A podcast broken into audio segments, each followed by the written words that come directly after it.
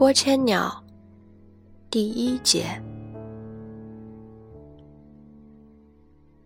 前往热海站迎接来宾的小轿车，越过伊豆山不久，就像画圈似的朝着大海的方向下山了。汽车驶入旅馆的庭园，旅馆大门的灯光照射在停在斜坡上的轿车车窗上，显得亮堂起来。在门口等候的旅馆掌柜，一边开车门一边说：“您是三谷夫人吧？”“是的。”学子小声的回答。在停下来的车上，学子坐在靠近旅馆大门的一侧。今天刚举行了婚礼，自己被人称呼三谷这个姓氏，这还是头一回。学子有点犹疑，但还是先下了车。他回头望了望车厢，等待菊治下车。菊治刚要脱鞋，掌柜就说：“茶室已经准备好了，我接到了丽本女士的电话。”啊！菊治在低矮的大门口边上蓦地坐下来，女佣急忙把坐垫递了过去。立本静子那个从心窝处扩展到乳房上的大痣，犹如恶魔的手迹，浮现在菊治的眼前。他解开鞋带，猛然抬头，仿佛那只黑手就在那里。菊治去年把房子卖掉，连茶具也全部处理了，理应疏远同静子的关系，不再与他见面了。然而，他与雪子结婚。大概还是镜子从中牵的线吧。新婚旅行下榻的旅馆房间，竟然会按照镜子的指点来布置，这是万万没有想到的。菊治望了望雪子的脸，但雪子对掌柜所说的话似乎毫不介意。两人被引领着从大门口沿着长长的游廊向海的方向走去，仿佛钻进了狭窄的隧道。这道钢筋水泥的细长通道有好几处台阶，不知要下到哪儿去。途中还有远离主房的厢房，形似主房的侧翼。走到尽头，就是茶室的后门了。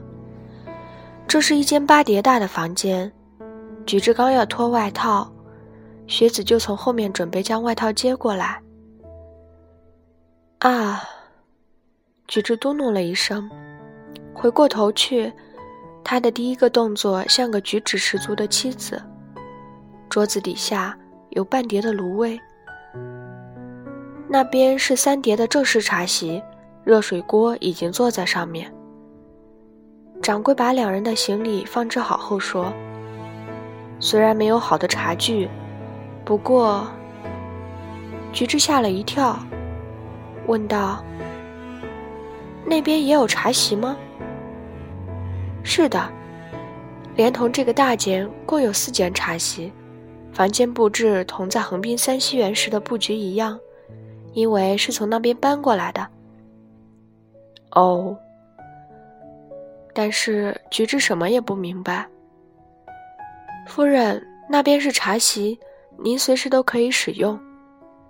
掌柜对学子说：“过一会儿我再参观。”学子答应着，站起身来说道：“大海真美，轮船还亮着灯呢。那是美国军舰。美国军舰驶进热海了。”橘子说着，也站起来看了看，说：“是艘小军舰啊，共有五艘呢。军舰约摸中央的部位悬挂着红灯。”热海市街的灯光被小小的海角挡住了，只能看见锦浦一带。掌柜寒暄了几句，就同给客人斟茶的女佣一起离去。两人自然而然地观赏了一番大海的夜景，而后又回到火盆旁。真可怜。雪子边说边将手提包拉到身旁，从中取出一朵玫瑰花。并将被压扁了的花瓣舒展开来。离开东京站的时候，学子大概不好意思抱着花束来，就将它递给了前来送行的人。这朵花就是当时人家摘下给他的。学子将花放在桌面上，然后望了望桌上寄存贵重物品的口袋，说：“怎么办呢？”贵重物品。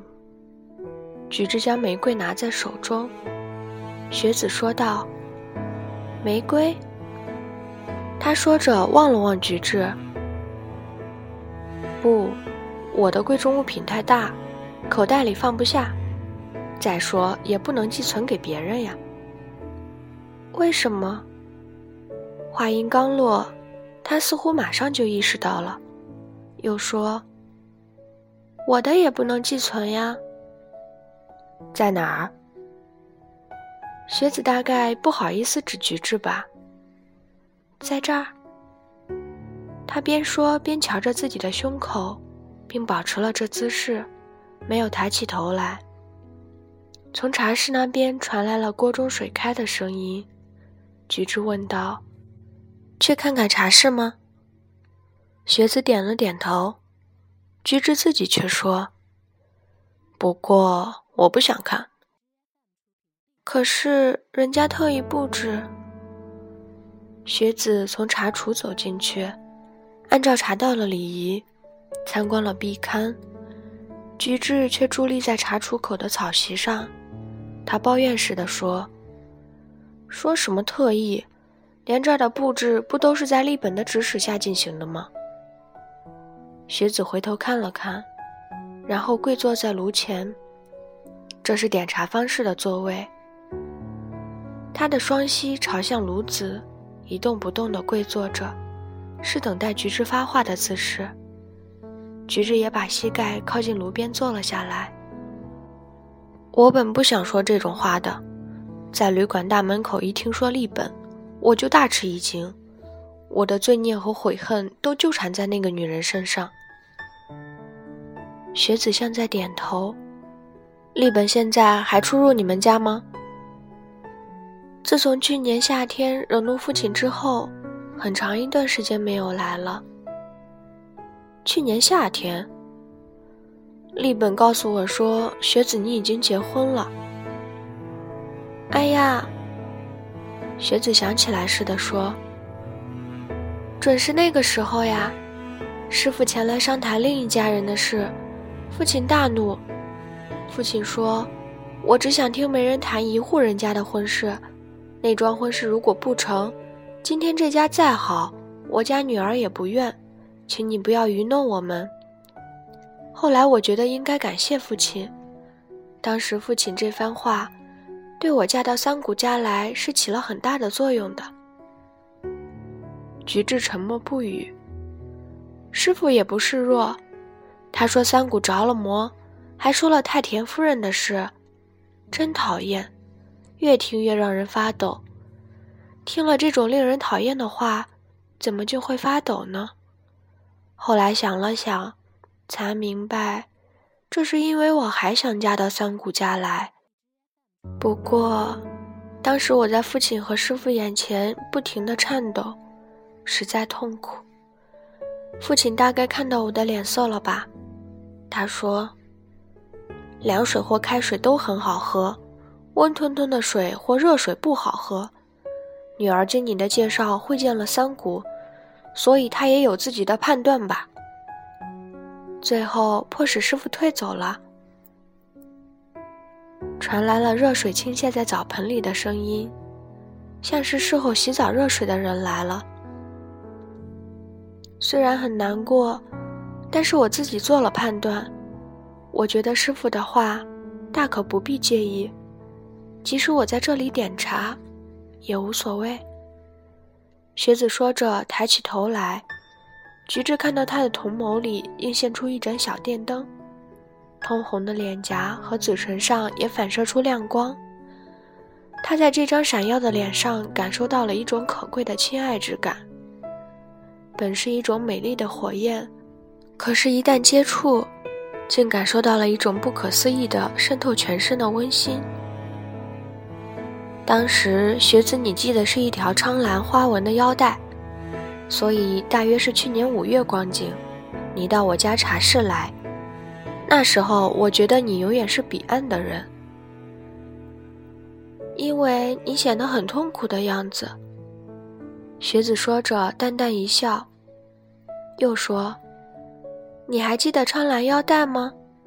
苍蓝腰带也都打在行李里了，我们还要去我家呢。”学子对自己和菊治都使用了“痛苦”这个字眼，但是，学子痛苦的时候，正是菊治带着充血的眼睛到处寻找不知去向的文子的时候。菊治出乎意料地收到文子从九州的竹田町寄来的几封长信，他甚至到竹田去找他，但是时隔一年半，如今连文子的住址也不晓得了。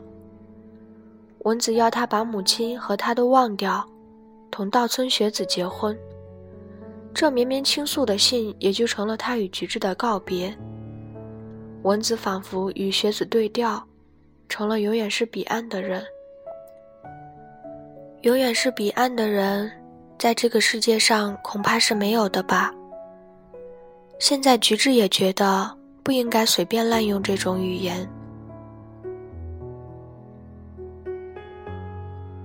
播千鸟第一节到此结束，感谢您的收听。